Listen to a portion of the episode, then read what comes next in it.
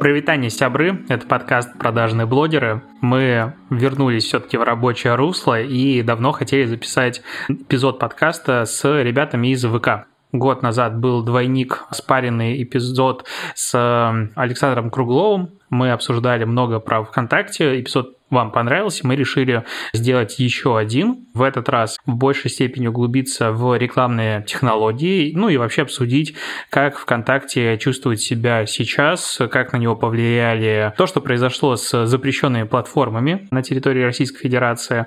И, в общем, много есть вопросов на самом деле. Мы закидывали форму, в которой вы могли задавать вопросы, чтобы мы их как раз-таки передавали. Суммарно получили вопросов под 300, поэтому 100% не сможем задать их все но выбрали как бы ключевые направления и то, что нас интересует.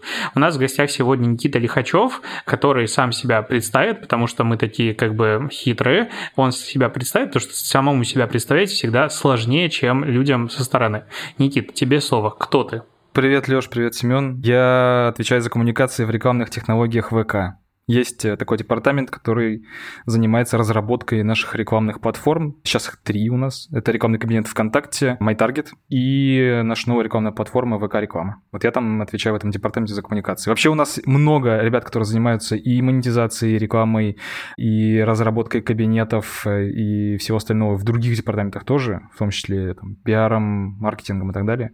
Я вот ближе просто к разработчикам. Леша забрал у меня всю вводную часть. Можно, Леша, пожалуйста?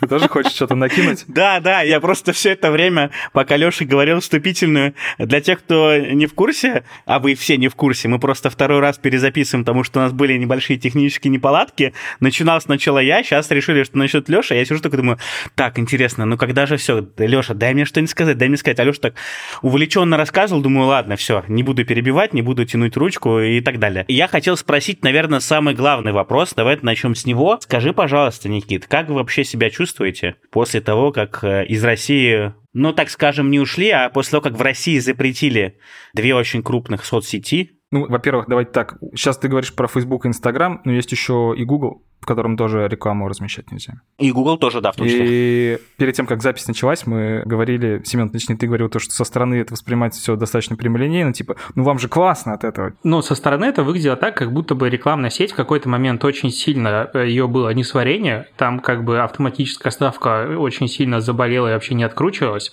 и все в целом вот как бы со стороны по комментариям, по тому, как я сам пытался запускать рекламу, коллеги как обсуждали, что рекламная система не вытянуло наплыв на аукцион. И как будто бы параллельно с этим началось сразу же обновление правил рекламной платформы. И это выглядело, ну а может быть это так и было, что а давайте мы сделаем новые рекламные правила для объявлений, там типа эмодзи запретим и так далее, и просто немножечко вычистим аукцион, пока какие-то старые рекламодатели или другие будут перезапускать компанию. Блин, я на этом моменте должен э, вообще респектануть вам обоим, потому что вам, как еще как ведущим своих каналов, в которых вы в том числе собирали все эти вопросы, потому что уровень пытливости как бы и желание разобраться в ситуации журналистский, ну, как человек, который там проработал в журналистике 8,5 лет, я вам за, за это сильно респектую, потому что такую беседу вести интересно. Вопрос. Вы сделали новые правила, возможно ли это было попыткой сдержать рост аукциона, и... Ну, таким образом, уменьшить количество рекламодателей временно, чтобы алгоритм снова начал работать корректно. Вот, наверное, так можно сказать. Давай начнем с автоматической ставки. Мы его называем автобит, то есть система, которая автоматически ставит ту цену за тысячу показов, которая прямо сейчас конкурентная, чтобы ее купить, собственно. Что происходит, когда начинает приходить очень много рекламодателей? Резко растет спрос со стороны рекламодателей на инвентарь рекламы, то есть на то количество показов или каких-то еще контактов с пользователями, которые есть на системе. Рекламодатели пришли резко, потому что они испугались, что больше не смогут, во-первых, получить доступ к своей аудитории, которая у них уже накоплена была в других соцсетях. Например, развивали-развивали свой профиль, там, бесплатно, контент-маркетинг такой, а теперь эта аудитория сейчас у них вся пропадет. Что они будут дальше делать, как они будут вести бизнес? Вторые рекламодатели, которые просто вели рекламные кампании, делают еще, теперь им бюджеты перераспределились и пришли сюда. Все это резко увеличило спрос, но при этом пользователи это так резко в, на нашей площадке не перешли. Никуда не надо бросаться, тем более, что у кого-то есть VPN, и он продолжает пользоваться, кто-то перешел на другую площадку. Короче, это так быстро не, не перераспределяется. И происходит дисбаланс просто. Естественно, происходит корректировка цен. Цены начинают расти, чтобы продолжать давать тот же, ну, то есть, чтобы просто можно было покупать рекламу. Цены растут, это означает, что кто-то по этим ценам уже не будет покупать рекламу, просто она для него стала дорогой. Кто-то может продолжать, потому что, ну вот, да, сейчас такой вот резкий спрос. Если вы хотите, чтобы цены были другие, ну, подождите, пока, не знаю, какое-то количество рекламодателей не перестанет э, размещать рекламу, если такое вообще произойдет. У меня просто тогда сразу же возникает логичный вопрос. Ставка продолжает расти все время, и рано или поздно она, скорее всего, дойдет до вот такой так скажем, не то что точки невозврата, но, в общем, до пика, которые, как ты и говоришь, смогут себе позволить далеко не многие. Как мы прекрасно понимаем, в России есть определенное количество крупных брендов с огромными бюджетами, которые себе поддерживать, скорее всего, такие рекламные кампании могут позволить. Ну, из числа тех, кто, наверное, остался. И у нас, получается, тогда остается довольно большой кусок пирога из малого и среднего бизнеса. Очевидно, это те, кто не может себе позволить выкручивать ставки, как ты говоришь, просто в пределах максимум. И, наверное, отсюда как раз-таки такое большое количество, ну, не то что негатива, а просто каких-то вопросов, ну, вот, связанных с этим. Наверное, и крупные рекламодатели тоже себя чувствуют, знаешь, некомфортно, когда у тебя цены растут, э, может быть, кратно, э, CPM может быть вырастать в какой-то момент. Да, про СМБшников ты прав. Малый бизнес просто в каком-то, на какой-то отметке перестает иметь возможность э, дальше продолжать рекламные кампании по такой цене. И здесь нужно каким-то образом эту ситуацию фиксить. И, собственно, сами рекомендатели ее фиксили путем перехода на фиксированную ставку. То есть они отключали вот это автоматическое управление, которое может купить по суперзавышенной цене, если ты там, не знаю, дал ей такую возможность. Ну, кстати, не все дают тоже. И использовали фиксированную ставку.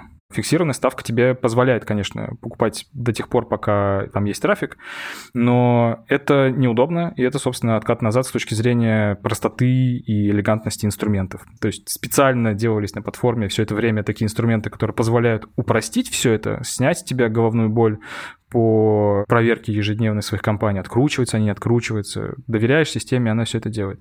Но есть проблема. Баланс спроса и предложения – это и есть рынок. И если ты доверяешься этому балансу, тогда он тебя покупает по рыночным ценам. Рыночные цены сейчас вот такие. Поэтому, да, переходила часть пользователей на ручное управление ставкой, и это был для них какой-то временный фикс, но проблема-то в целом такова, что рекламодателей стало больше, чем, ну, их количество увеличилось не так, как увеличилось количество пользователей. Оно тоже росло, и оно продолжает расти, ну, просто в моменте рекламодателей стало сильно больше, чем доступного инвентаря, что ли, вот так скажем. Поэтому, да, кто-то сталкивался с тем, что и закупать просто не получалось трафик. И что мы делали? Мы делали так, чтобы все-таки ты мог получать результат. То есть есть те, кто сталкивался с тем, что у них вообще не получается на своей аудитории получать какой-то результат по рекламе. Мы эту систему перебалансировали так, чтобы все-таки у тебя шел поток там показов или кликов, что ты там покупаешь, в зависимости от того, какие у тебя цели. Вот. Но, естественно, его не на 100% хватает. Ну, то есть не прежняя ситуация. Но это ты говоришь про работу с самим алгоритмом, как я понимаю, с автобидом и все, всеми делами. А если мы вот коснемся все-таки части по поводу правил. Ну, я понимаю, что ты вряд ли ответишь мне на вопрос, типа, да, мы их сделали для того, чтобы освободить рынок. Но в целом, со стороны выглядело это так. Ну, это была твоя догадка, я помню, ты писал ее у себя в канале про то, что, блин, если вот это так, тогда это звучит логично, и кажется, что и правильно можно было бы сейчас сделать, потому что это действительно поможет аукциону. То есть правильно каким-то образом уменьшить количество рекламы, потому что это снизит конкуренцию, соответственно, цены снизятся, но это не выручает ситуацию. Выручает ситуацию только появление новой аудитории. То есть в рекламных платформах это инвентарь. Инвентарь доступный для рекламодателя. Если у нас появляется новая аудитория, аукцион балансируется. Что можно сделать вообще в целом глобально для площадки? Как можно ей помочь получать новую аудиторию. Ну, не только новую аудиторию, но еще и как бы время провождения этой аудитории, time spent, другие метрики вовлеченности. Площадке нужно помогать выращивать эти метрики. Качественная реклама, опрятная, помогает пользователям вовлекаться в ленту и в другие продукты. Ты еще сказал про то, что должна расти в том числе и аудитория, но я вот вспомнил, знаешь, момент, наверное, это был когда? Ну, рубеж 14-16 годов, когда ВК вдруг резко, ну, ты помнишь, да, вот этот ТГБ формат знаменитый, да, с чего все начиналось, и потом в какой-то момент, когда, по-моему, Андрей Новосельский пришел, и у него там команда начала формироваться, резко ВКонтакте начали появляться ну, довольно большое количество новых э, рекламных форматов.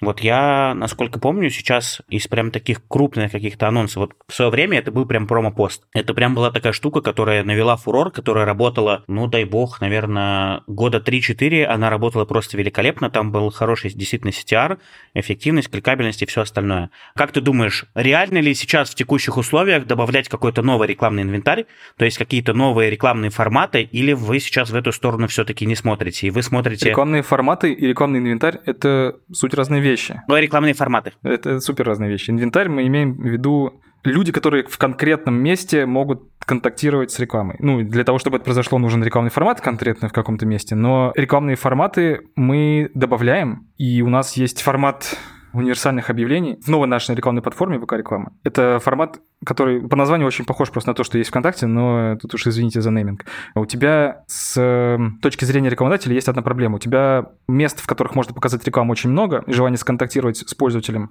в связи с тем, что у тебя этих мест очень много, подразумевает то, что тебе нужно создать креативы для всех этих рекламных форматов. А это очень много ручной работы, либо это какой-то нужный инструмент, который все это дело автоматизирует. Мы сделали формат, который автоматически из одного набора э, картинок, э, видосов, э, текстов и всего остального нарезает под все существующие плейсменты форматы. Такую универсальная запись, которая... Вот во ВКонтакте есть универсальная запись, потому что она хорошо показывается вне зависимости от того, какой у тебя там оттач. Вот. А здесь он еще и как бы может на других площадках крутиться.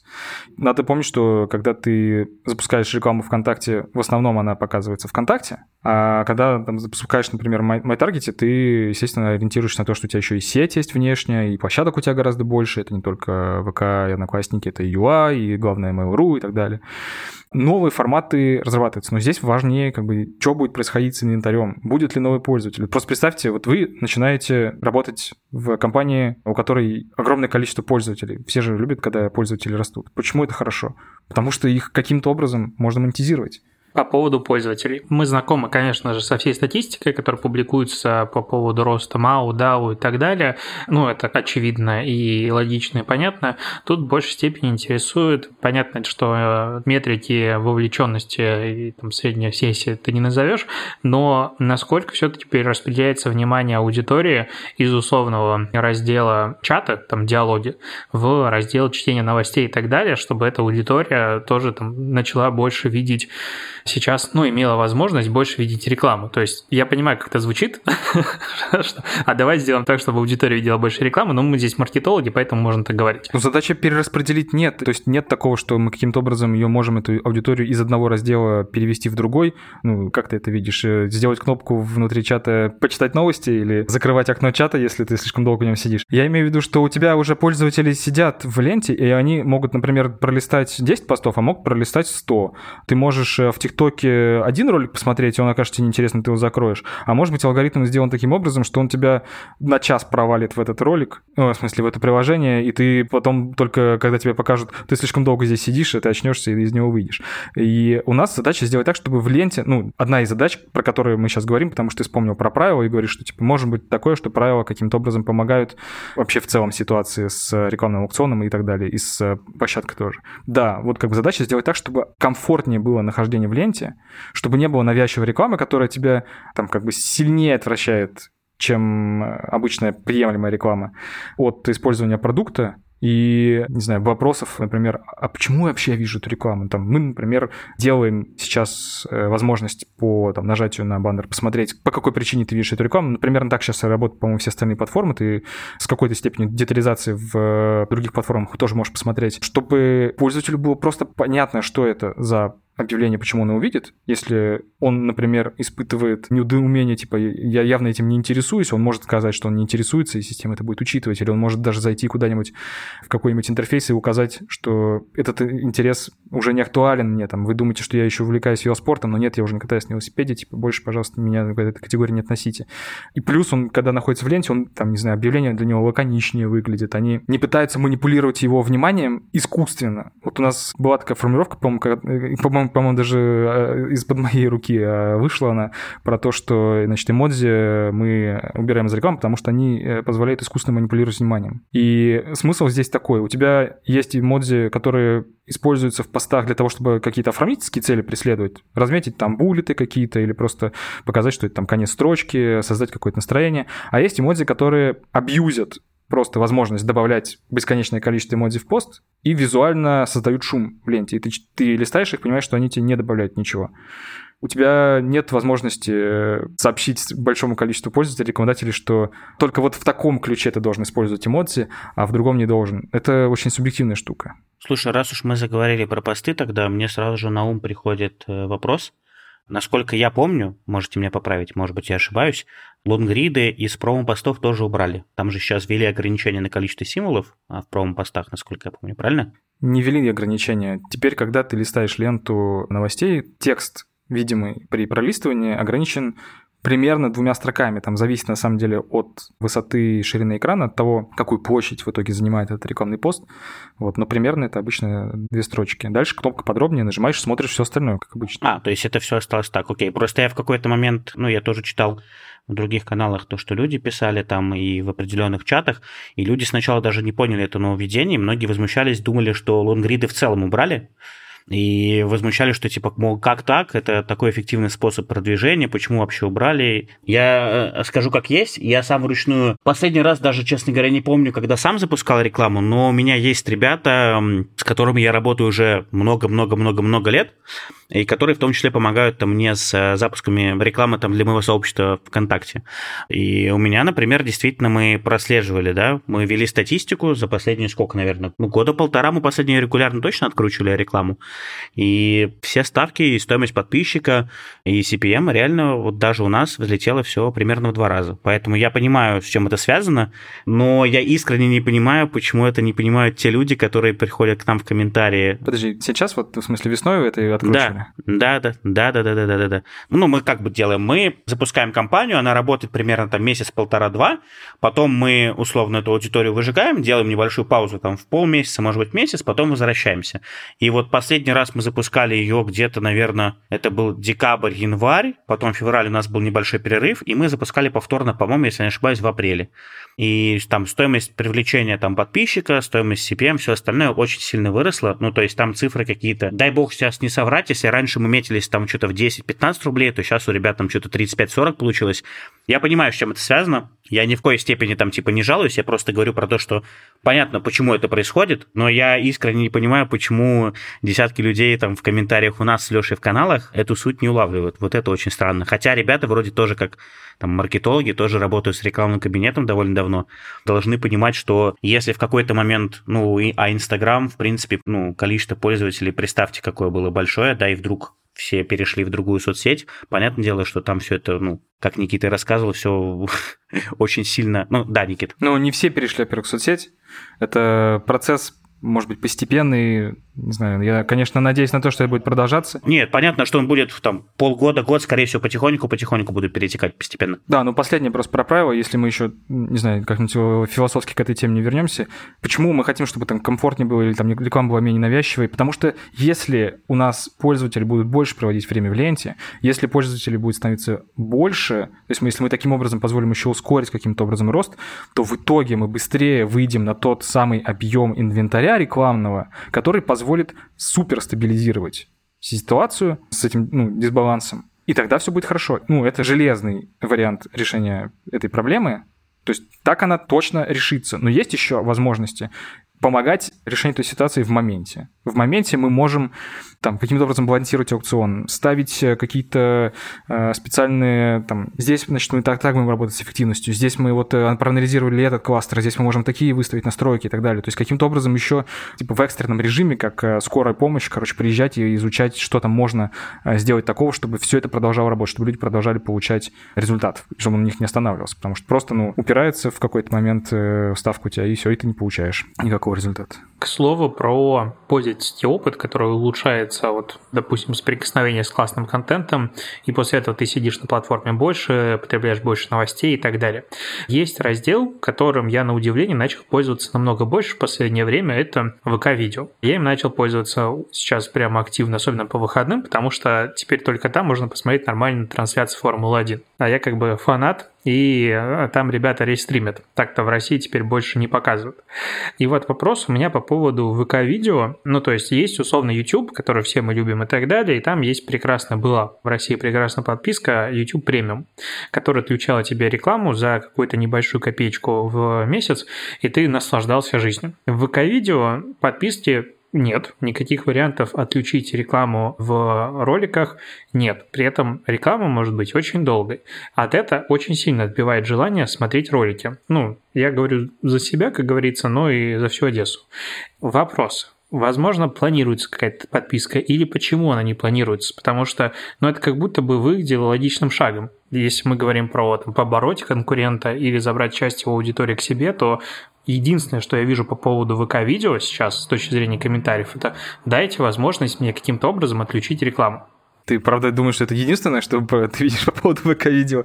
Мне кажется, там спектр комментариев, скажем так, пошире сильно. Но а, давай проговорим про подписку, которая отключает рекламу. Начнем, во-первых, с того, что ВКонтакте есть такая подписка. Это ВК-комбо. У меня есть ВК-комбо. Да, но ВК-комбо отключает рекламу в музыке. То есть там есть уже отключение рекламы в музыке, то есть ты можешь смотреть, ты всегда мог слушать. Так я про... я спрашиваю про видео. Я тебе говорю про логику, типа подписка, которая отключает рекламу, есть, да, она отключает рекламу в музыке, там есть аудиореклама, ты можешь бесплатно ее слушать, и всегда мог бесплатно слушать ВКонтакте, потом там появилась реклама, и, собственно, появилась подписка, которая дает тебе еще какие-то дополнительные возможности. Может ли быть такое, что, ну, во-первых, Отдельная подписка, мне кажется, что ну, вот типа конкретно для ВК-видео, не знаю, насколько эта штука реализуема сейчас, ну типа есть ли она в планах конкретно у команды ВК-видео. Да скорее ВК-комбо, наверное, добавят, мне так кажется, да? Можно ли добавить в ВК-комбо что-то еще? Э, наверное, можно. Может ли это иметь какой-то риск э, с точки зрения... Ну, ты как бы по сути какое-то количество, ты же выращиваешь количество людей, которые покупают подписку, и они, соответственно, не смотрят рекламу, и ты перестаешь давать к ним... Ну, есть... понятно, какие риски, ты сколько теряешь. Угу. Да, рекламодатели не могут получить через твою платформу доступ к этим пользователям. Это надо оценивать. Но, во-первых, у нас в ВК-видео, точнее, вообще, в принципе, на видеоплатформах, сейчас это единый плеер на ВКонтакте Одноклассниках, все это ВК-видео. И там видеореклама пропускаемая, то есть ты можешь пропускать ее на пятой секунде, появляется кнопка skip, так же, как это в YouTube сделано, это точно так же на пятой секунде, по-моему, и ты просто можешь ее проскипать. То есть, да, она была раньше не пропускаемой, и это раздражало особенно, там, я видел жалобы, что почему-то на маленьких, на типа не длинных роликах показывалась реклама обычного формата, и это, конечно, супер раздражает. Я это ну, прекрасно понимаю, но насколько я знаю, у нас почищено все, то есть мы разобрались в том, где она могла вот таким образом создавать прям супер некомфортные ситуации. Потом решили, что надо добавлять кнопку скип э, для всех роликов. Короче говоря, ее можно будет проскипать в любом случае. Подписки не будет. Ну, пока таких планов нет. А чисто технически тогда вопрос вот э, по поводу того, что Леша сказал, скипать, не скипать рекламу. Ну, я не могу сказать, что я активно прям пользуюсь ВК-видео, как, ну, потому что я не фанат Формулы-1, мне там нечего смотреть, честно говоря. Но если только Сила ТВ, конечно, вот. Но вопрос такой, я не очень понимаю логику, когда я вот запускаю, например, какие-то видео, и там идет реальный рекламный блок, и, насколько я помню, он может идти там от 8 до 12 секунд без возможности скипа. Он появляется только после. В то время как у того же Ютуба, насколько я помню, если ты премиум не пользуешься, там возможность скипануть ролик, она значительно меньше. То есть там, по-моему, 4-6 секунд. Нет, Нет не у всех, Семен. Не есть, всех? Э, я вот сейчас VPN сижу через Германию, у меня каждая вторая непропускаемая реклама 15 секунд, бывает 30. Ну, а, там да. просто ну, ты, ты как рекламодатель платишь сильно дороже за такой формат. То есть обычная а, там приролла, назовем это так, которая скипается через 5 секунд, а есть сиди и смотри.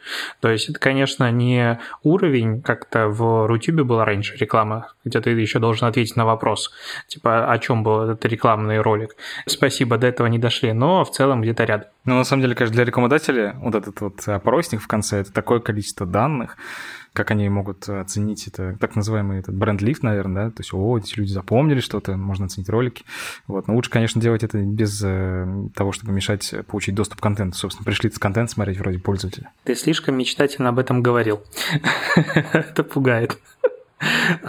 Таком такой функции. Ты думаешь, я сейчас какие-то продуктовые планы такие навидел? О, блин, блин, прикольная идея, Леш, да, надо как-то взять на вооружение. Действительно, ведь была такая замечательная реклама на Рутюбе. Да? Я еще хотел, на самом деле, про клипы спросить. Просто я сейчас как раз смотрю вот на приложение, справа находится видео, а слева клипы, левее видео. Вот ты часто туда заходишь, как пользователь? Я с телефона туда не захожу, я только на smart TV открываю и смотрю трансляцию. Просто вот у меня как горит здесь вот эта история. Красненькая, ну, Никит, ты, наверное, знаешь, это красненькая точечка, что что-то новенькое.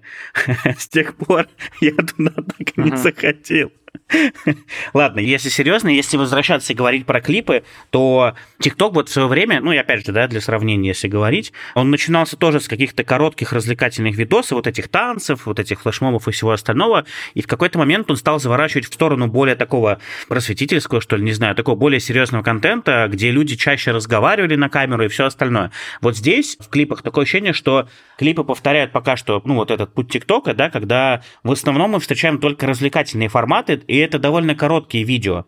Хотя кажется, что, опять же, вот мы говорили чуть раньше с тобой про то, что там ВК важно, чтобы пользователь больше времени проводил внутри соцсети, чтобы больше потреблял контент и все остальное. И кажется, что с этой точки зрения, по логике, клипы, наоборот, должны пушить видео авторов, ну, довольно длинные. А получается, что в рекомендациях алгоритм все время выкладывает только короткие ролики. Почему так происходит? Слушай, ну нет, э, логика, конечно, не так работает. Длинные ролики не означают, что пользователь будет больше времени проводить сложно срежиссировать ролик вертикальный, который делает не как бы режиссер и не какой-то там профессиональная команда, а просто, как ты говоришь, среднестатический автор контента таким образом, чтобы он тебя держал в напряжении в течение трех минут и заставлял тебя досмотреть до конца. И вот обычно в первые, там, не знаю, год, наверное, существования ТикТока я на такие ролики натыкался, в которых всегда в конце происходил какой-то облом, то есть тебе ничего не говорили, там ничего не происходило, и, и все это время ты просто тратил зря. И очень сильно это раздражало, и ТикТок потом такие ролики стал, насколько я помню, каким-то образом деприоритизировать но я также помню и первые три месяца такой прям взрывной популярности ТикТока. По-моему, это был 2019 год или 2018, честно говоря, не помню. У нас был спецпроект такой контентный на T-Journal про ТикТок. Мы пытались разобраться в том, что это за феномен, что там вообще за контент, как, по каким законам он работает, как там работает брендом и так далее. И просто все подряд, ну, у нас ну, там, мы пытались как-то образовать аудиторию, вот это тоже в просветительский какой-то контент заходить. И на протяжении продолжительного времени нам постоянно писали в комментариях, что да там же просто имбецильный контент, да это же просто очень плохо. И я, такой думаю, ну, вы, ребята, вы же должны попользоваться этим, может, должно какое-то время пройти, чтобы у вас алгоритм-то понял, что вам интересно. И мне кажется, твой комментарий, Сёма, про то, что в какое-то время он стал заворачивать в сторону просветительского, он сильно находится под влиянием того, что ты видишь в результате работы алгоритмов, которые научились узнавать, что тебе интересно, но для этого, а, действительно нужна очень большая библиотека, то есть нужно просто ну, обладать мировой кладезью самых различных э, интересных событий, которые только есть, и огромным количеством роликов и длинных, и коротких, и, возможно, тебе интереснее длинные смотреть, потому что ты смотришь именно те образовательные ролики, которые тебе заходят хорошо. И при этом достаточно простым продуктом, то есть как, как мы сейчас только что обсуждали про несколько этих новостных лент. В ТикТоке две ленты, и никто на самом деле не заходит в подписки. Все ну, смотрят да, да, да. рекомендации. Есть, ну, в смысле, смотрят э, то, что в реке находится, да. И она работает лучше, чем подписки. Она дает тебе еще как бы постоянно... Там причем разница, по-моему, если не ошибаюсь, я смотрел даже у себя статистику там по роликам, типа 80% людей это те, кто приходит из рекомендаций, ну, как правило, и только 20% людей это те, кто вот смотрит, ну, это твои подписчики, так скажем. Типа вот алгоритм там в таком формате работает. Типа того, да. Ну, и вот у нас сейчас сейчас с точки зрения какого-то такого медийного, наверное, восприятия ВК-клипов есть ситуация, в которой, как ты говоришь, вот в начале марта TikTok перестал работать, какое-то количество контент-мейкеров переходит э, на платформу, пользователи, может быть, переходят вслед за этими контент-мейкерами, продолжают их смотреть там, потому что ролики выходят стабильно, и понятно теперь, где их, значит, смотреть но при этом еще алгоритмы, то есть они еще недостаточно много смотрели различного контента на ВК-клипах, чтобы алгоритмы обучились. И у тебя создается за счет вот этого какого-то, не знаю, может быть, из-за эффекта сравнения какого-то завышенного ожидания, типа, ну, это же ваш ТикТок, типа, он же должен работать так же, вы заявляете о том, что ваши алгоритмы тоже используют рекомендации, типа, а почему не дают такой же результат? Блин, потому что ты еще недостаточно налайкал. Тебе нужно налайкать, насмотреть, подписаться, не знаю, прокомментить и так далее. Пожалуйста, помоги этому алгоритму узнать, что тебе хочется вообще смотреть.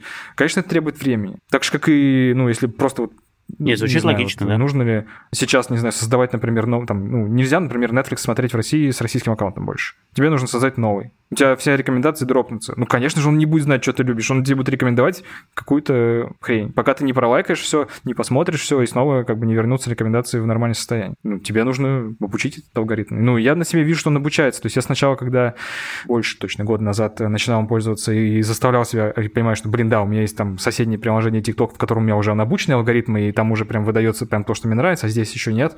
И такой, ну, каждый раз заставляю себя, но все равно понимаю, что там, блин, конечно, у меня просто уже контент готовенький. Сейчас я понимаю, что, блин, я должен в это погрузиться, потому что у меня уже нет возможности смотреть новые ролики в ТикТоке, я не могу смотреть все по 20 разу, то, что там уже было, загружено давным-давно. Да, там есть такая проблема, ролики, кстати, последний. С каким-то сумасшедшим, да, сумасшедшим да, да. количеством просмотров, потому что они продолжают набирать, потому что новых роликов нет. Это, конечно, гениально абсолютно там старые ролики продвигать. Хотя, вот я хочу еще просто добавить, вот раз уж мы говорим на эту тему, тоже, я просто буквально сегодня в Фейсбуке читал как раз пост, забыл, господи, как парня зовут, в общем, он в ТикТоке довольно популярный блогер, и он как раз рассказывал про то, что в марте, когда вот произошло вот это все ограничение, ну, я, говорит, стал все равно загружать эти ролики, и столкнулся с тем, что сначала у меня был просто невероятный спад по количеству просмотров, то есть, говорит, если у меня до этого там видео набирали по 500 тысяч просмотров, по миллиону, по 2, по 5, то здесь я столкнулся с тем, что они 10 тысяч не набирали. Он говорит, «Э, и я для себя сделал такой небольшой эксперимент, я на протяжении вот этих двух месяцев чуть ли не каждую неделю там по 4, по 5 видео выкладывал. Он говорит, и произошло, ну, можно сказать, чудо, не знаю, не чудо. Говорит, алгоритмы вот эти перестроились, они переучились, и все вот эти видосы новые, которые он выкладывал, которые поначалу набирали маленькое количество просмотров, они потихонечку начали набирать много этих самых просмотров.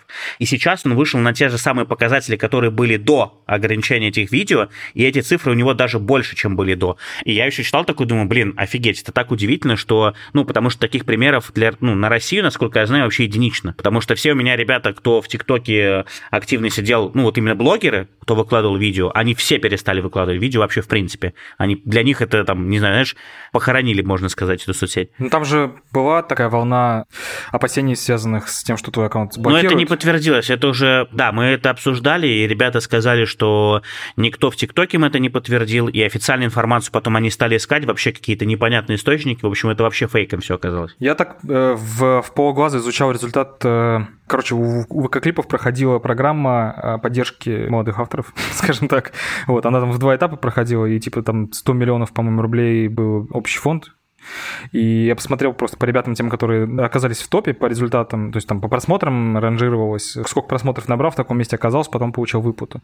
И понятно, что как бы алгоритм — это черный ящик для создателя контента, и ты не знаешь, как ты наберешь просмотров, но я просто наткнулся в комментариях, где обсуждали, значит, то есть там анонсированы были выплаты по этому конкурсу призовые, вот, и там какие-то девушки обсуждали среди участников этого топа, потому что у них там такой значок отображается прямо рядом с никнеймом, типа, кто там какой контент делал, смотрел, сколько просмотров было, и вот там была какая-то девушка, э, я потом пришел к ней на страницу, у нее прям много роликов с таким достаточно уверенным количеством просмотров, то есть понятно, что может очень сильно скакать, но у нее был ролик что-то 24,5 миллиона просмотров. И я такой думаю, ну это же, наверное, просто один раз такое произошло. Ну, то есть, ну просто вот там, там говорили, типа, я не видел никогда такого количества просмотров на этой платформе. Я такой думаю, ну, наверное, это один раз произошло. Потом пролистал комментарий дальше, они говорят, о, у меня было 9, о, у меня там было столько-то. То есть там какие-то, ну, прям существенные такие цифры. Думаю, ну, неплохо, хорошо. Но я потом посмотрел ролики, да, они короткие, конечно, это не там, не знаю, не трехминутные, которые сейчас можно загружать, а какие-то обучающие лекции. Но, блин, можно получать и такие просмотры там действительно. Слушай, а ты еще сказала, что вот клипы вынесли, ну, как в отдельное приложение, да?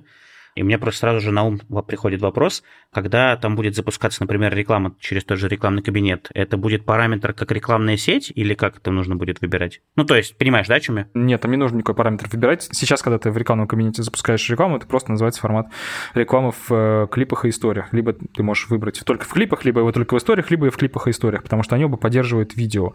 И у тебя просто показывается на аудиторию, которая будет смотреть эти клипы. Неважно, где она находится, она может находиться внутри приложения ВКонтакте, может в отдельном приложении находиться. Также монетизируется. Смотри, вопросы из присланных, процитирую. Когда все-таки появится алгоритм оптимизации на конверсии? Наш э, слушатель это звучит, как будто я на радио.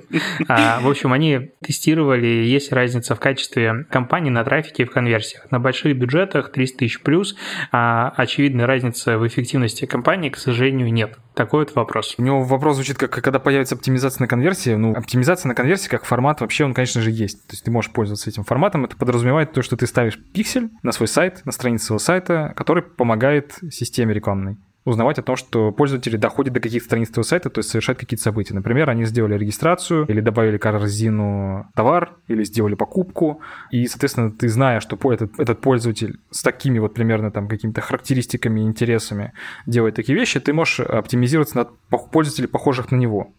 Где здесь может быть затык? Во-первых, если человек говорит, что у него не происходит какое-то кардинальное улучшение метрик, то есть он там что показывает, просто рекламу там на клике какими, что делает оптимизацию на конкретной конверсии, типа получает примерно одинаковый результат. Может же быть такое, конечно, что просто очень хорошо работает формат без оптимизации, просто настолько хорошо работает, что он уже сразу угадал всех этих пользователей, они уже все в покупку конвертируются. Но может быть такое, что просто у тебя передается мало событий. У тебя, например, стоит оптимизация на покупке, а покупок у тебя мало, у тебя покупок там происходит одна в день или там 5 в день. Ставь на какое-то событие выше воронки, на добавление в корзину, например. Я вот просто в этот момент листаю комментарии, которые мне писали вот под постом, да, вот который я сегодня выкладывал, раз уж мы говорим про конверсию, и тут э, парень с именем Алдар написал довольно любопытную вещь, я просто ее зачитаю, мне просто интересно услышать ответ. Он пишет, как вы собираетесь делать таргет по конверсиям, если пиксель трекает только 5% всего трафика на сайте? И дальше объясняет. Из-за того, что почти все пользуются ВК через приложение, при переходе на сайт Pixel ловит только тех пользователей, которые залогинены ВКонтакте в браузере. То есть это как раз получается примерно ну, плюс-минус 5% пользователей сайта. У того же Facebook этот процент около 80-90. Вот ты понимаешь, что он спрашивает? Да, потому что у тебя открывается по нажатию не браузер, в котором ты залогинен, например, а этот веб-вью или как эта штука называется. Предпросмотр как страниц, да? Ну, нет, у тебя открывается типа браузер приложения, в котором ты, может быть, не залогинен. И действительно тебе, может быть, не знаю, геморройно залогинить пользователя. Ну, в смысле, заставить его залогиниться, чтобы дальше идти и чтобы его мы трекали. Ну, в целом, владелец сайта может помочь это сделать типа там добавить какую-нибудь регистрацию с э, авторизацией через э, VK-ID, например. Но если у тебя этого нет, то да, ты можешь, конечно, просто у тебя, если большинство трафика идет из э, мобильных платформ, ты получаешь его. Но это же большинство трафика как раз и есть в целом, как ты понимаешь. Да, ну в смысле оно будет, ну, не, не 5% у тебя оставаться трафика залогиненного, ну там у тебя может быть больше в зависимости от того, откуда ты их идешь. Ну, такая у тебя может быть проблема, конечно. Ты можешь просто увести тогда, ну, если ты понимаешь, что тебя невозможно, твой трафик, который ты приводишь с какого-то рекламного формата на свой сайт, невозможно его трекать, невозможно понимать, что это за аудитория, если ты не используешь какие-то другие способы его авторизации, ну, в смысле его идентификации. Тогда веди его внутри ВКонтакте. Сделай свое сообщество и продавай товары в нем. Конверсии у тебя будут идти на продажи внутри самой платформы. И будет тебя продаваться все хорошо ты можешь потом, конечно, это, то есть если у тебя задача каким-то образом эту аудиторию собирать, чтобы потом еще в каких-то других рекламных системах крутить, тогда, ну, как бы компромисс. Тут просто проблема заключается, знаешь, наверное, в чем? Я просто приведу пример, как, ну вот, вспоминаю, как мы работали в ГФ, да, когда запускали тот же таргет ВКонтакте на конверсии. Проблема заключается в том, то, что наверняка и для малого, и для среднего бизнеса вполне понятная метрика – это когда ты вводишь трафик на сайт, а там уже допродаешь. И очень часто бывает тяжело объяснить, ну, так скажем, там, не знаю, владельцу бизнеса или основателю компании, или там директору по маркетингу и так далее, пользу и необходимость оставлять трафик внутри самого ВК и там его добивать, в то время, когда ты можешь этот трафик уводить на сайт. И есть абсолютно разные методы, как это можно делать, от законных до незаконных. Нет, ну ты завел этот трафик на сайт, у тебя пользователь что-то совершил, а что потом будешь с ним делать? Ты его каким образом на сайте оставишь? У тебя же все это в базе ретаргета собирается, тебе основное, ну, допустим, окей, давай рассмотрим на, ну, там, на примере того же, не знаю, банального какого-нибудь кафе, да, которое там ведет на оформление заказа. Нет, то, что ты ретаргетинг можешь использовать, это понятно, но в смысле ты можешь это просто делать, используя ретаргетинг на свой сайт внешний, если у тебя собираются эти данные о пользователе, тогда ты их сможешь потом где-то, где-то еще дальше находить. Но если ты говоришь, я использую оптимизацию на конверсии, у меня нет, не передаются эти данные, потому что у меня пользователь не залогинен, тогда, ну, да, этот формат тебе не даст так, ну, такую пропорцию пользователей, с которых ты потом сможешь использовать для ретаргетинга. Используй трафик ВКонтакте внутри ВКонтакте, а собирай, не знаю, если ты хочешь э, все-таки аудиторию для ретаргетинга получать, собирай каким-то, ну, из других источников, которые у тебя будут трекаться какой-то твоей системой аналитики. Просто то, что ты говоришь, ну, если я правильно, да, понимаю, можешь поправить меня тогда, если если я ошибаюсь. Если у человека не стоит на сайте авторизация там через VK-ID, например, то, по сути, невозможно ему отследить нормальное количество конверсий из ВК, потому что пиксель будет собирать аудиторию некорректно. Это звучит так? Ну, он, да, он не будет ее собирать, он просто не будет знать, вот что это, это, это, это, это и странно, ну, то есть, как бы такого просто, по идее, не должно быть. Поэтому мы видим такое большое количество разницы, вот опять же, возвращаясь к примеру, там, двухгодичной давности, когда в том же Фейсбуке у тебя пиксель отрабатывает на 90% корректно. Он у тебя пусть и с небольшой задержкой, но все твои конверсии трекают четко. Вот здесь такого нету. Я думаю, что как раз вот он про это и говорил, что многие люди хотят настраивать трафик на конверсию, но вот из-за этой проблемы, скорее всего, это они не делают. Я думаю, что он еще имеет в виду то, что у тебя заходящий на сайт пользователь, авторизованный ВКонтакте, лучше, не знаю, что ли, у тебя прописывается по его интересам, то есть потому что мы, мы просто больше знаем о пользователе, который находится ВКонтакте, чем просто о пользователе, который зашел на эту страницу, и мы оставим его в виде какой-то майдишки. И в дальнейшем можем каким-то образом использовать знания об этом пользователе для того, чтобы найти похожих на него пользователей. Тогда да, для оптимизации это... То есть ты можешь при помощи пикселя собирать эту аудиторию для ретаргетинга, но для того, чтобы найти похожих пользователей на него, у тебя может быть просто недостаточно интересов. Такое может быть, да. Ну, недостаточно информации про интересы пользователя. Мне кажется, очень глупо здесь говорить, а вот в Инстаграме было проще. Но вот здесь, мне, опять же, мое мнение, кроется главное, почему только сейчас там 500 тысяч МСБ пришло в ВК и завело там рекламный кабинет, а аудитория такая, а нам в целом и на других площадках все еще интересненько. И я застрял в текстурах, не дошла, то есть маркетологи успели перейти, потому что бюджет такой тратить надо, привлекать лиды, а люди не совсем так быстро перешли. Кстати, интересно просто вот такой феномен, но малый и средний бизнес хочет не пытаться сделать сайт сайт таким, чтобы туда, прежде чем совершить заказ, мне надо было авторизоваться через ВК и придумать всю эту логику и вычитать информацию об этом где-то в справке. А я нажал кнопочку «Продвигать», и у меня все полетело. И вот этого как будто бы очень сильно... Ну, я знаю, что такой формат есть, что кнопка «Продвигать» работает, но, ну вот, я помню, раньше на консультациях мы там разбирали с ребятами их рекламной кампании, и часто таргетологи не могли настроить так же эффективно, как кнопка «Продвигать» в инсте.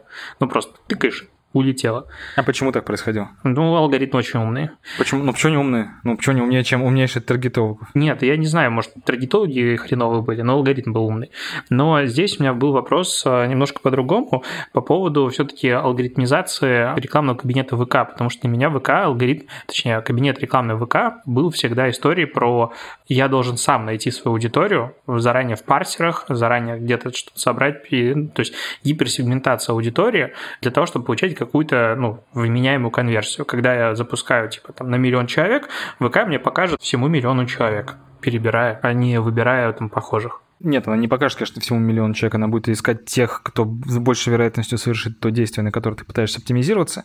Обычно, конечно, таргетинг на миллион человек, э, мне кажется, типа не в привычках тех, кто привык запускать рекламу ВКонтакте. Вот представление о том, что да, необходимо обязательно выгрузить аудиторию о своих конкурентах и загрузить ее туда, мне кажется, что это все-таки... Ну и о том, что кнопка «Сделать классно» по аналогии с Фейсбуком не работает. Мне кажется, что это все-таки уже устаревшее представление. Спрашивал про то, насколько вообще логично сейчас можно ли запускать компанию на широкую, так называемую, да, то есть просто берешь таргетинг, пускай он сам обучается.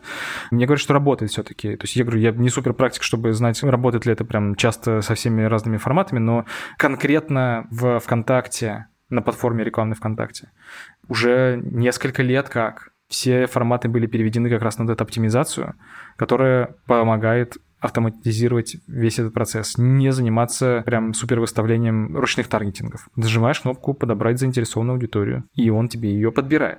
Но да, это может как бы работать не везде. Иногда, особенно когда у тебя, как сейчас, конкуренция сильно высокая, тебе нужно каким-то образом себя подстраховывать. Для этого есть хорошая штука контекстный таргетинг, возможность сузить аудиторию до более целевой при помощи поисковых фраз, которые искала эта аудитория на наших ресурсах. Ну, там, например, на Юле искала, как купить что-нибудь пластиковые окна в Москве. И она повышает существенную эффективность. И вообще, ну, как бы идеологически. И предыдущие там улучшения по форматам, которые происходили на рекламной платформе ВКонтакте, и то, что будет происходить в ВК-рекламе, то, что сейчас делается там для мобильных приложений, то, что будет делаться в будущем для будущих форматов. Вот сейчас как бы в приоритете находятся все инструменты для SMB. Все настроено только на то, что ты нажимаешь как можно меньше кнопок. И, скорее всего, делаешь это один раз. Ты заводишь компанию, ты говоришь, самое главное, что ты говоришь, ты говоришь, что ты хочешь получить. Я хочу получить подписчиков, я хочу получить клики, я хочу получить продажи, я хочу получить просмотры, вступления, регистрации и так далее. И если мы хорошо понимаем, что ты хочешь, то мы уже дальше сами придумываем. Тебе не нужно там не нарезать форматы, тебе не нужно следить за тем, что, где как перформит. Постоянно менять ставку и так далее. Мы, мы помогаем тебе за этим следить. Ну и типа идеологически все делается для того, чтобы у тебя как можно было меньше на самом деле возможностей влиять на систему, которая лучше, как ты говоришь, типа как в Фейсбуке таргетологи не могут э, так же хорошо настраивать, как этот алгоритм, лучше тебя знает, что делать. Потому что она обучается на большом количестве данных. Звучит потрясающе. Я всегда знаю, что звучит из уст, ну, допустим, я платформу могу тоже рассказывать намного лучше, чем она может кого-то вызывать опыт, но, может, стоит об этом рассказывать. Ну, то есть, это вот вопрос, возможно, к тебе. Ну, то есть, э, почитать кейсы не только, допустим, вот таргетологов, которые там кейс таргетологов это 20 листов подряд о том, как он э, выстраивал путь клиента, вот эта вся история, он гиперсегментировал опять, вот он что-то нашел, и в итоге получили 25 лидов по такой-то стоимости. А вот истории предпринимателей Саратова, который пришел и говорит, я пластиковые окна продаю, я выбрал такой-то контекстный таргет, я так-то нажал три кнопки, все, там закинул бюджет, у меня такие-то лиды, я все продаю. То есть, может быть, стоит вот делать истории там успеха какие-то, рассказывать кейсы почаще. Сообщество ВКонтакте для бизнеса дает тебе ответ на эти вопросы. Вообще там нет. Я специально, я как умный человек, я зашел туда перед тем, как я задал вопрос, и, пошел смотреть. Думаю, может, я тупой. Оно с этой целью как бы и существует, и оно, ну, я не знаю, сейчас прям не в последнее время, наверное. Короче, у нас, конечно, сейчас, я говорю, есть наш ключевой проект, на котором работает, простите за тавтологию, вся разработка. Это новая платформа. Мы будем давать более высокую эффективность на ней, и мы будем заниматься поддержкой всех остальных кабинетов до тех пор, пока мы полностью не закроем все потребности наших рекламодателей в этой платформе.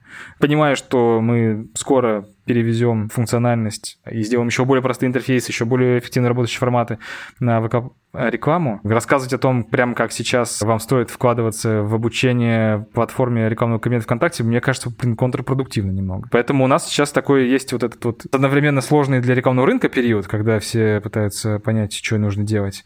С другой стороны, блин, а вот мы сейчас вас приучим к этому интерфейсу, к тому, как это работает, а потом мы говорим, нет, а сегодня теперь это работать уже не будет. Ну, то есть это сложно. Не вовремя все получается. Ну, как-то, как-то, конечно, не вовремя, но тут как бы нет вариантов выбирать. Тебе разве не кажется, что, например, ну, вот есть две разные сущности, условно, да? Есть э, первая сущность, которая называется запустить рекламу под конкретным постом. Это то, про что мы говорили с Лешей в самом начале. Да, называется промо-пост. Да-да-да, когда приходит малый и средний бизнес, и они хотят просто нажать кнопку «Запустить промо», нажать автоматическую аудиторию, и понеслась. И это тоже не совсем правильный подход с точки зрения малого бизнеса, потому что малый бизнес приходит с мыслью о том, что есть как бы два способа получать эффект от рекламы. Ты получаешь эффект, когда ты платишь бабки, и получаешь некоторый трафик из социальной сети к себе куда-то, например, в сообщество, в котором ты потом эту аудиторию удерживаешь. И вот э, Леша вначале спрашивал, зачем мне тогда мне вообще эту аудиторию получать, если потом я охвата не получаю? Да, хороший вопрос. Но в целом у есть еще есть вторая часть ты эту аудиторию, если ты монетизировал, ты потом ее каким-то образом еще потом в бесплатном режиме, да, через контент-маркетинг ты ее обрабатываешь, обрабатываешь, обрабатываешь, дальше она тебе какое-то еще количество времени приносит эффект. И в целом все вот это, это и есть твоя реклама. И по сути вот то количество денег, которое ты потратил в начале, разделить там на эффект, который ты получил, вот тебе эффективность того, что ты делаешь.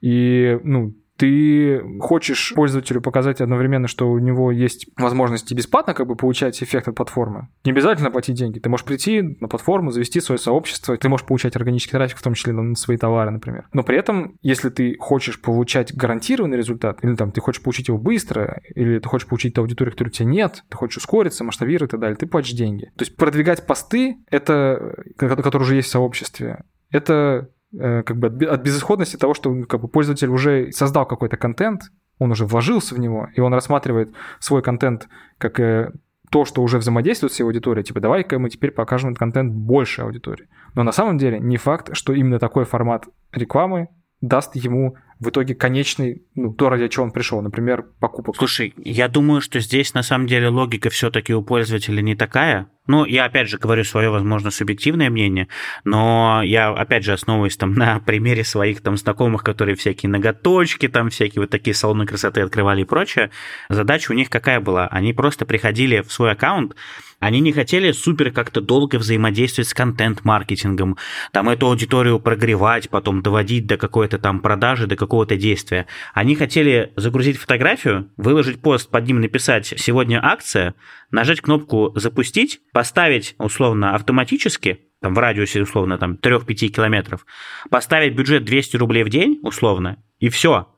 У них нету задачи через контент какой-то прогревать и так далее. Это, мне кажется, немножко разные вообще, в принципе, подходы ну, в перформансе, наверное, так скажем. Ну, я не про прогрев, про контент говорю, про то, что вот у них уже есть какая-то аудитория, то есть она, она uh-huh. какое-то время формируется, ты там, не знаю, из на себе приводишь, подпишитесь на нас, пожалуйста.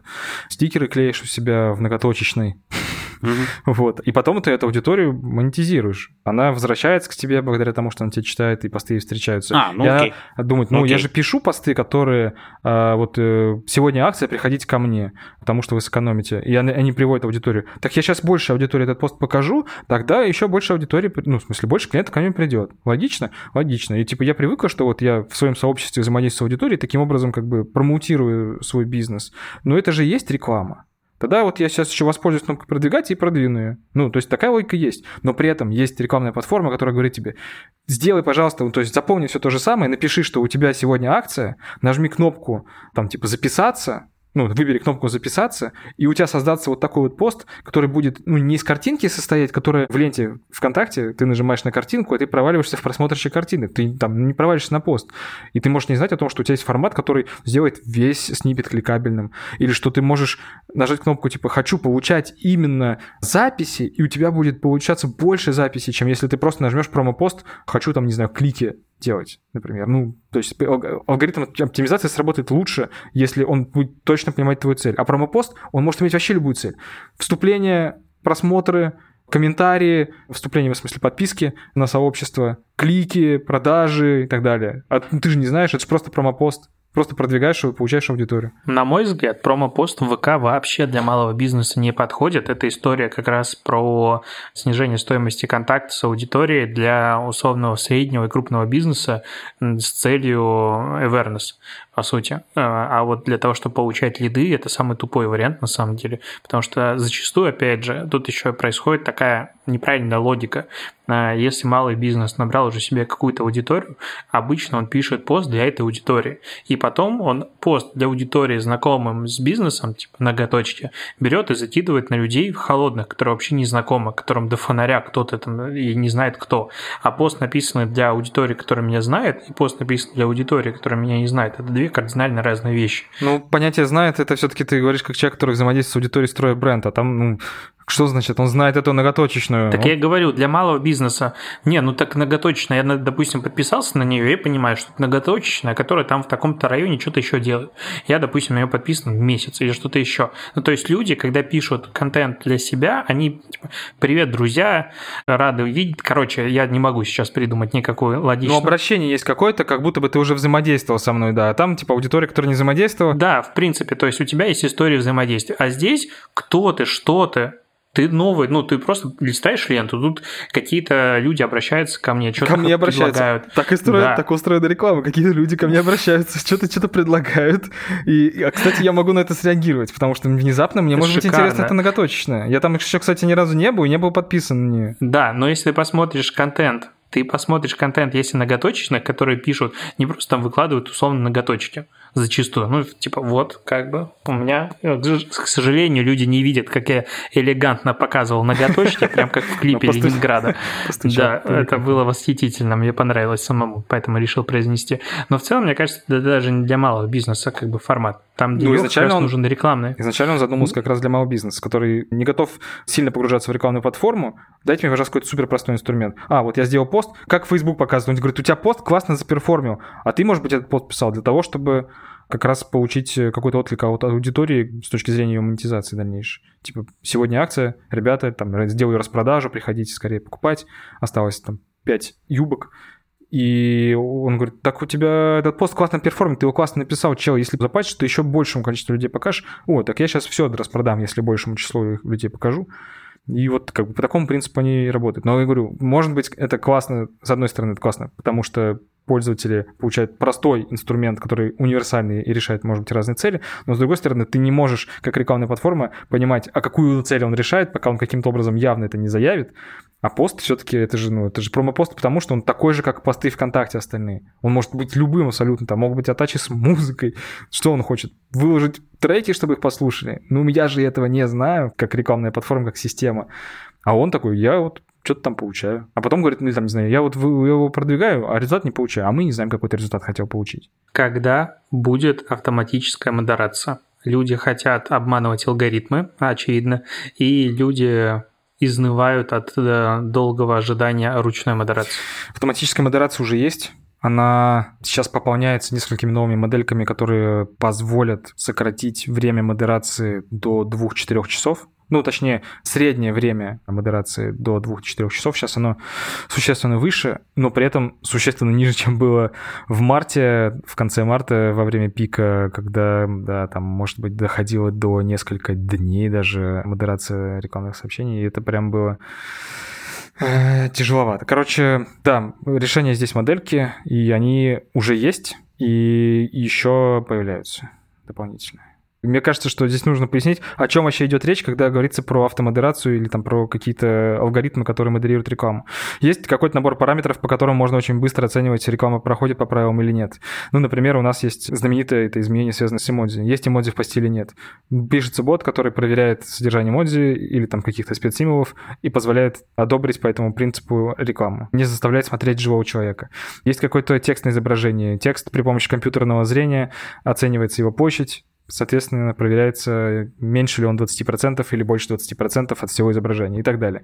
Чем больше таких моделек, тем меньше нужно ручной работы на то, чтобы модераторы проверяли это все вручную. Естественно, модератор, проверяющий вручную, действует медленнее, чем моделька. Иногда, ну, Леша говорит, типа, сейчас люди научатся это все обманывать, и иногда моделька может сработать неверно. Ну, например, я видел, как моделька считала текстом на изображении надписи на здании, ну, то есть фотография с надписями на здании такая, о, типа, у вас очень много текста на изображении. Я думаю, ну да, как, как там написано магазин продукты, какая-то какая такая фотография, это действительно текстное изображение. Поэтому иногда можно пропустить то, что, как бы говоря, условно правила нарушают. Но это имеет свой какой-то бенчмарк, то есть там есть параллельная проверка, когда эти штуки, модельки запускаются, их параллельно тестирует живой человек, и потом смотрится, типа, в каком проценте он угадывает это, эта моделька правильно. И если он соответствует какому-то высокому проценту, тогда она пускается в проды и на тестирование. Ну и, соответственно, она, она работает хорошо, и тогда она ускоряет весь этот процесс. Есть у нас реклама в сообществах, такая была биржа, да, ВКонтакте, если ты помнишь. В какой-то момент ее просто убили. Но она сейчас называется маркет-платформа. Вот, маркет-платформа. Я помню последний раз, когда я туда заходил, это было очень странное действие, потому что, насколько я помню, ты создавал заявку, выбирал бюджет, и тебе автоматически подбирало паблики, в которых размещать рекламу нужно. При этом у тебя не было возможности ни отредактировать их, ни добавить, ни удалить, а только кнопка «Обновить», где каждый раз у тебя подбирались новые списки. Окей, здесь логика понятна, что, скорее всего, таким образом пытаются уменьшить количество рекламы, которую размещают через биржу, и перевести это все в таргет. Но почему у рекламных постов как минимум в 2-3 раза занижается охват? Вот такой вопрос. Я, кстати, тоже это заметил даже по своему сообществу. Там стандартно, условно, у тебя пост может набирать, там, не знаю, 50-100 тысяч просмотров, в то время как рекламный там будет у тебя собирать, допустим, 15, дай бог. Эта ситуация не единичная. У меня есть чаты ВКонтакте с администраторами разных сообществ, это уже, наверное, ну сколько, на протяжении года-двух точно продолжается. Когда у поста есть метка реклама, охват режется моментально. Почему так может происходить, как ты думаешь? И на это жалуется очень большое количество админов, но, к сожалению, их, походу, не слышат. Никит, если ты не знаешь, как ответить на этот вопрос, то без проблем говори, типа, мы просто это не будем, э, ну, типа, включать. Я не знаю точного ответа на этот вопрос. Я сегодня разговаривал по поводу того, насколько такие посты подвержены общему алгоритму. То есть для пользователя, наверное, это все выглядит как одно и то же, да? Типа и это рекламный пост, и там вот рекламу он увидел, и это все реклама, и как бы, наверное, это все нечто, ну, какая-то общая система. Но по сути пост в сообществе — это как бы пост, который попадает в ленту, органический трафик там на него попадает, не тот, который при помощи рекламных алгоритмов выдается. И как влияет метка по-хорошему она должна выдавать, ну, насколько я понимаю, должна выдавать просто средний охват. Если у такого же поста нету метки, у тебя охваты совершенно другие. Ну, ты можешь просто из любопытства, может быть, как-то там с ребятами потестить, но ты увидишь, насколько огромная разница между одним и тем же постом, который опубликован в одном и том же сообществе, а, если у него есть метка реклама и если у него нет метки реклама. Охваты совершенно разные. Это очень большая, ну, очень большая разница, это очень странно. Окей, окей. Это, это, это, это, это просто... Да, я, я подводил к другому про то, что, типа, этот пост, он появляется же в ленте, ленте, ну, есть лента постов. Ты имеешь в виду, что он не появится, да? Ты имеешь в виду, что, типа, Где... человеку нужно зайти прямо в сообщество и там уже Да не, не, не, нет, я про то, что у тебя есть какое-то количество мест, в которых появляется в твоей ленте реклама. И реклама из рекламной платформы, которой занимаемся мы, она вставляется при помощи какой-то определенной частоты. То есть есть алгоритм, который регламентирует ставку этой рекламы. И есть еще алгоритм, который регламентирует ставку рекламы с маркет-платформы, ну или там типа с постов, которые размещены в сообществах, в которых стоит метка рекламная запись. И это разные алгоритмы. При этом лента постов, лента новостей у пользователя одна. И там не может быть такой ситуации, что у тебя идет одновременно, ну, то есть друг за другом идет реклама с рекламной платформы, потом идет рекламная запись из сообщества, снова рекламная из рекламной платформы, то есть таком не может быть. И вот в каком месте происходит ранжирование этих постов, которые имеют метка рекламная запись, так, чтобы они были одновременно там интересны не и не пересекались, да, это хороший вопрос. Но как бы я еще про, про маркет-платформу хотел сказать, ну, про идеологическую как бы, причину того, что ты говоришь, вот я там заходил, там, короче, все очень грустно и так далее. Маркет-платформа дает тебе ограниченный очень набор рекламного инструментария. Ну, охват она просто дает. Да, охват и без возможности понять, ну, например, если ты размещаешь рекламу сразу в нескольких пабликах, ты не можешь понять, там, у тебя пересекается эта аудитория или не пересекается, у тебя нет такой статистики просто. И тебе, естественно, рекламодатели, точнее, площадки, в которых ты покупаешь, паблики, в которых ты покупаешь эту рекламу, они тебе такой статистики дать не могут, да и никогда бы не дали. Она имеет не очень прогнозируемую эффективность. Ну, то есть у тебя меньше гораздо данных для того, чтобы прогнозировать ее эффективность. И ты, тебе сложнее гораздо масштабировать. То есть у тебя количество взаимодействий будет зависеть от количества постов. Плюс они еще как-то там себя ведут, вот эти вот алгоритмы, да, как их будут ранжировать, будет ли там достаточно охватов.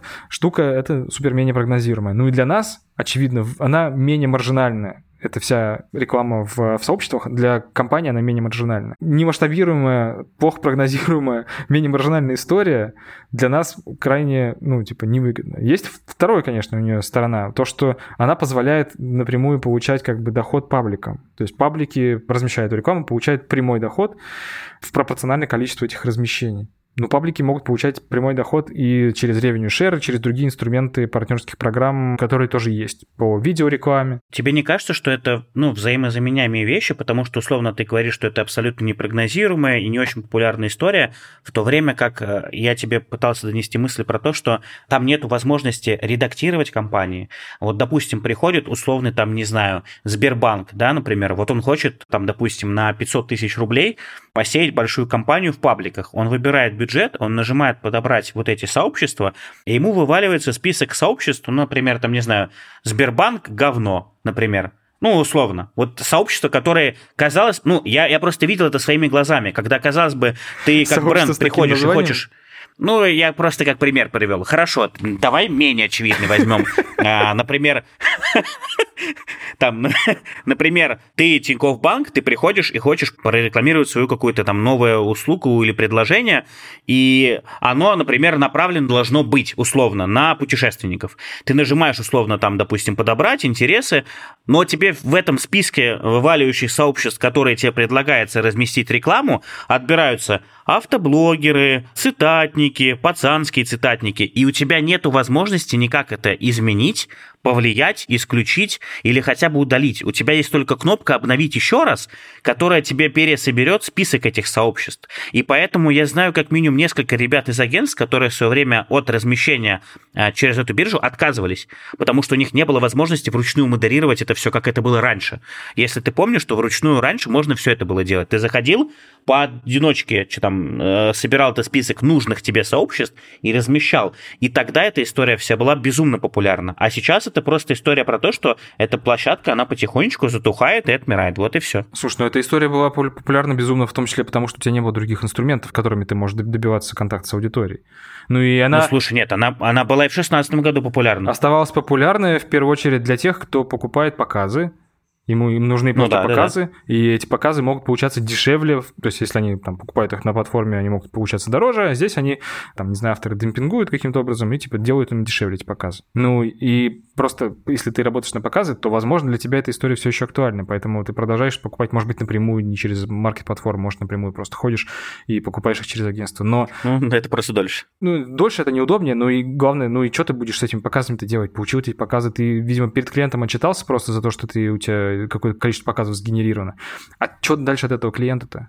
Что он получает? Второй момент заключается в том, что получая какой-то прямой, понятный, прогнозируемый доход, типа я вот понимаю, что ограничение там 5 постов в день рекламных может мне приносить там с таким ограничением могу зарабатывать столько денег, если у меня есть стабильный поток а, рекламных постов. Ну, ты говоришь, я вот даже могу там прогнозировать CTR, какие-то другие метрики, которые могут интересны рекламодателю, и прогнозировать свой доход, соответственно, сколько я вообще буду зарабатывать на этом паблике, стоит ли это вообще моих вложений или нет.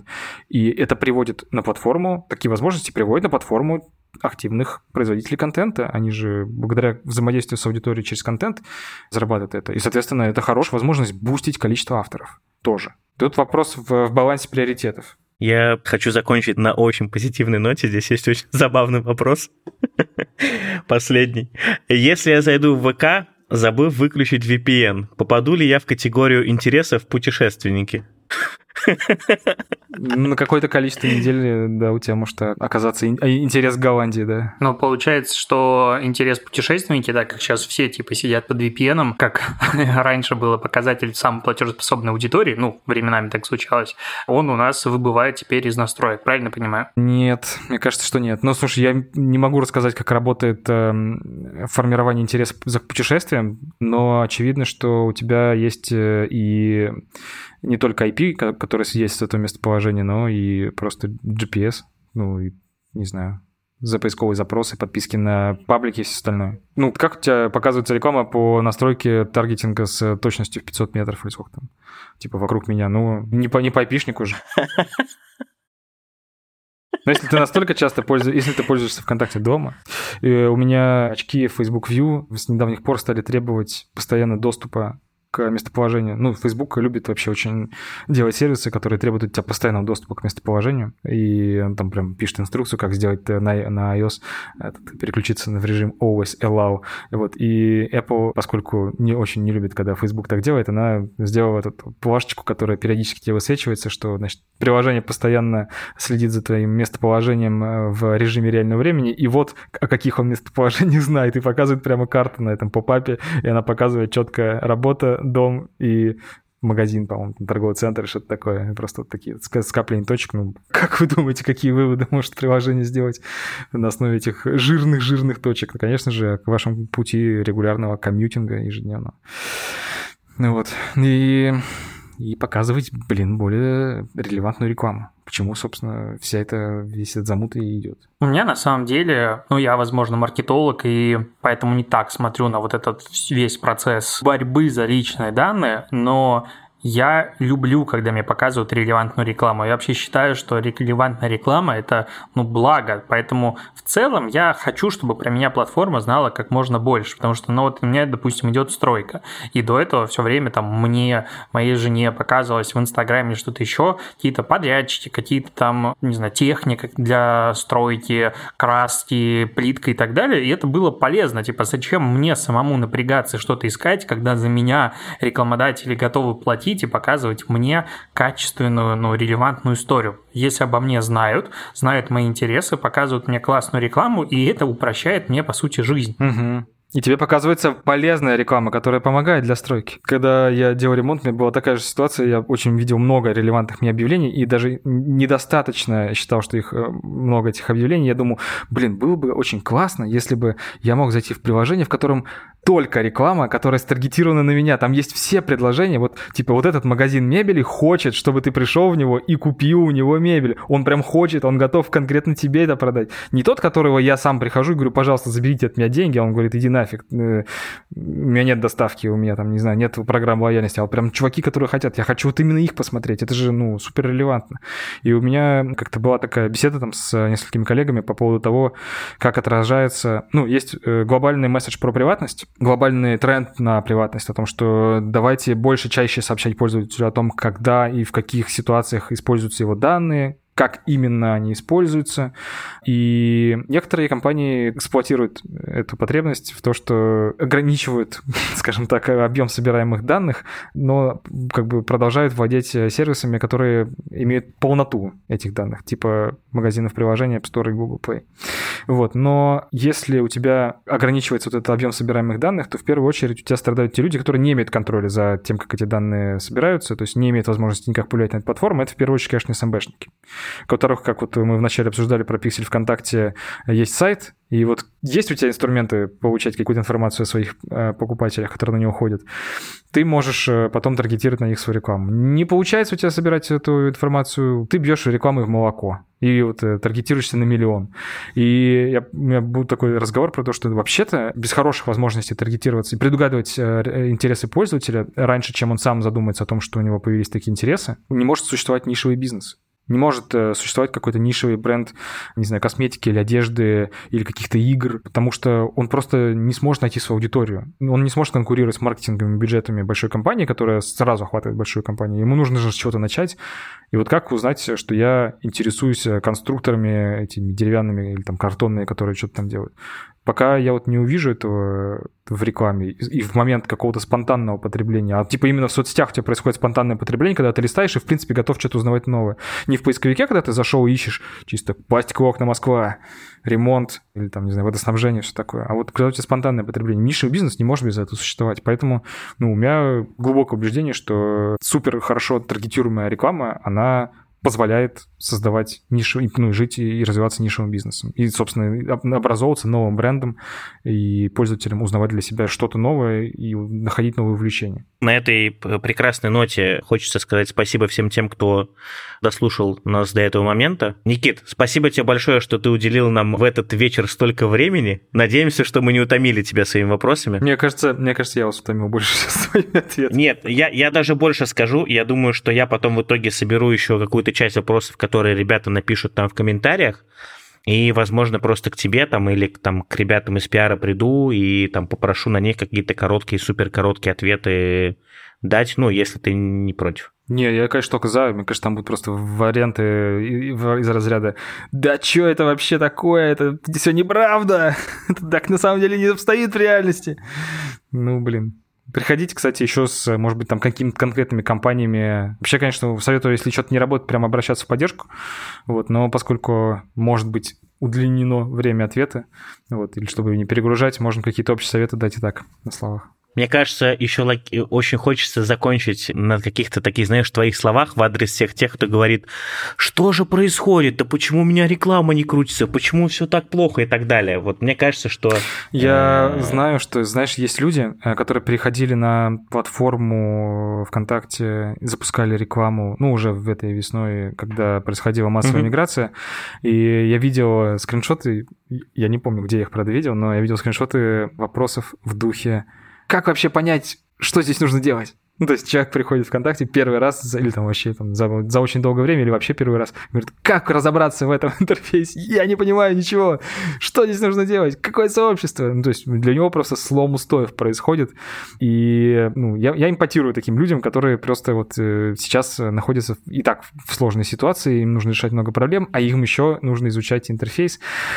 А потом мы еще э, меняем правила, обновляем форматы, э, там что-то происходит с аукционом, а что там со ставками. Вот, конечно же, следить за этим всем э, невозможно, и как бы ставить себя на место платформы тоже невозможно.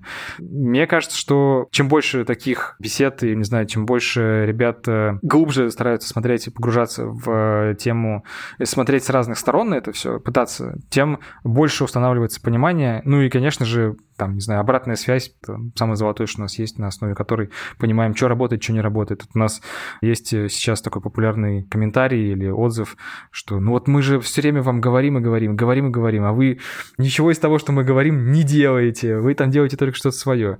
Ну, есть, конечно, метрики, на которые мы смотрим. Вот, но на самом деле, конечно, много много понимания того, как вообще находят свое отражение новые рекламные инструменты среди рекламодателей разных типов, а что они, какие задачи решают, а как какие-то нетипичные, возможно, там, форматы или нетипичные кейсы без общения решить невозможно. Поэтому только за то, чтобы его становилось больше, поэтому, конечно же, и вопросы, если новые будут, приноси обязательно, будем разбираться и отвечать. До побачення, сябры. Пока, пока.